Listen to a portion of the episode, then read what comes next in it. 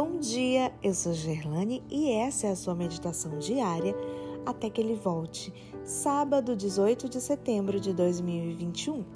Verso de hoje, Mateus 28, 20. E eis que estou convosco todos os dias até a consumação do século. Com o coração cheio de orgulho, Nabucodonosor mandou construir uma grande estátua de ouro Queria que todos lhe prestassem homenagem, adorando e prostrando-se diante de sua imagem. Ordenou que uma grande orquestra fosse preparada, e quando os sons dos instrumentos fossem ouvidos, todos na vasta planície, na frente da estátua, deveriam ajoelhar-se e adorá-la. Quem não fizesse isso seria jogado numa fornalha. Os três amigos de Daniel estavam presentes e, como serviam apenas ao Deus verdadeiro, não adoraram a estátua. Foram denunciados e levados diante do rei sob a acusação de que não respeitavam a ordem imperial. Nabucodonosor ficou furioso, mandou buscá-los, pediu explicações e deu-lhes outra oportunidade para se livrarem da fornalha ardente. Mas eles disseram: Quanto a isto, não necessitamos de te responder. Se o nosso Deus, a quem servimos, quer livrar-nos, ele nos livrará da fornalha de fogo ardente e das tuas mãos, ó Rei. Com essas palavras, o rei enfureceu mais ainda.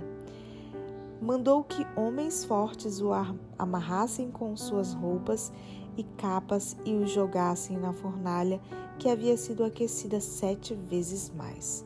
O calor foi tão forte que matou os soldados que os jogaram na fornalha.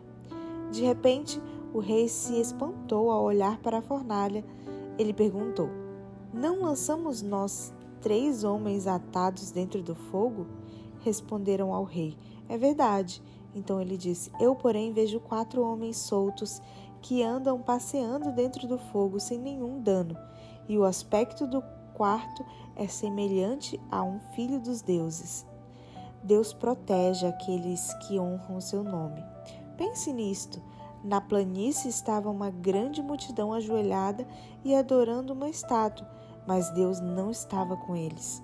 Entretanto, dentro da fornalha, os três hebreus andavam como se passeassem numa praia, tendo a companhia de alguém diferente. Jesus estava com eles. Se tivermos que enfrentar provações para seguir a verdade e adorarmos ao Deus verdadeiro, tenhamos esta certeza: Jesus também estará conosco. É melhor estar com Jesus, mesmo sendo provados, com a certeza da vida eterna, do que estar com a multidão e ter a total incerteza quanto à vida futura.